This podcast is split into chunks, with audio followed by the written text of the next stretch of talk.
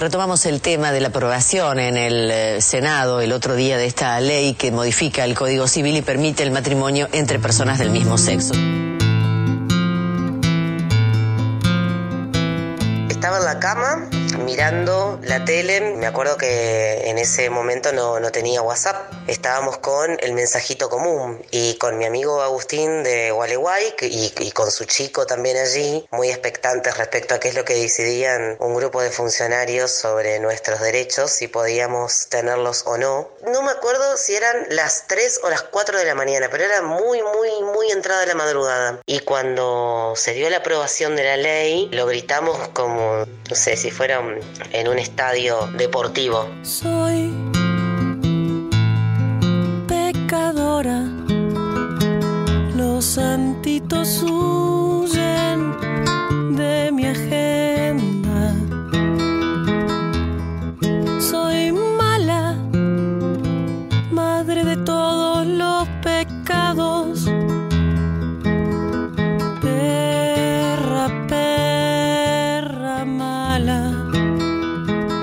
mucho sentimiento en el medio, eso de, de pensar de que iban, iban a empezar a prevalecer, ¿no? Las historias de todos nosotros, todas las personas que teníamos la intención simplemente de visibilizar para poder construir una sociedad que realmente sea igualitaria, no de la boca para afuera, realmente en, en tren de pensarnos en las nuevas familias que era posible y que simplemente cuando se trata de amor, no tener que estar preguntando si es con quién. Primero porque a la otra persona no le debería importar y segundo, empezar a sacarnos ese miedo. Realmente lo viví como, bueno, en una etapa de mi vida, a los 27 años, la verdad que más oscura que clara. Hoy con 36 tengo una perspectiva absolutamente madura y desde otro lugar. Me tomo las cosas de otra manera, pero ahí el ver y después de haber pasado tantos, tantos años de, de ocultamiento y que en lo que fue la casa de mi familia primaria recién a los 31, 30 creo que lo pude, lo, lo pude contar, imagínate lo que fue.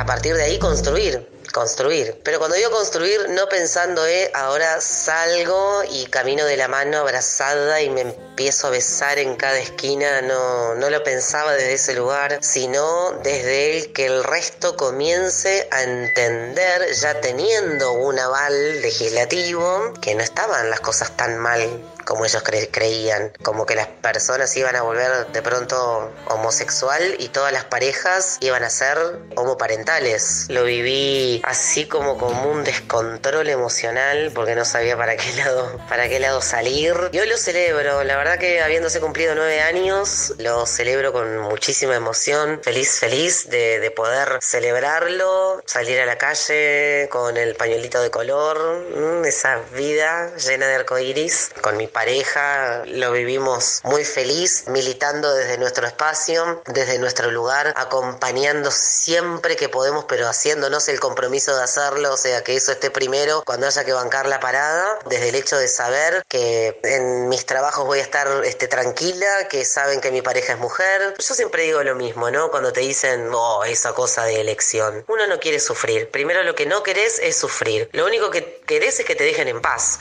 y vivir tu sexualidad libre, sin que nadie te esté amedrentando o gritando alguna barbaridad en la calle o como le han pasado amigos míos que lo han, lo, los han golpeado. Y el hecho de poder elegir si tengo ganas de casarme o no es algo maravilloso. Así que ya te digo, prevalecer, trascender, seguir construyendo esta sociedad para que realmente sea igualitaria.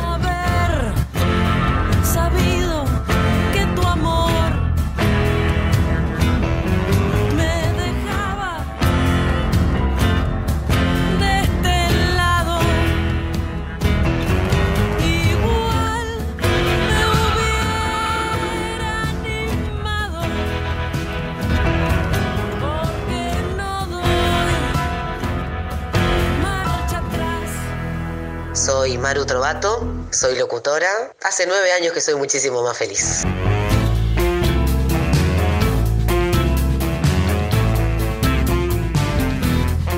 Marcha con la historia en las manos.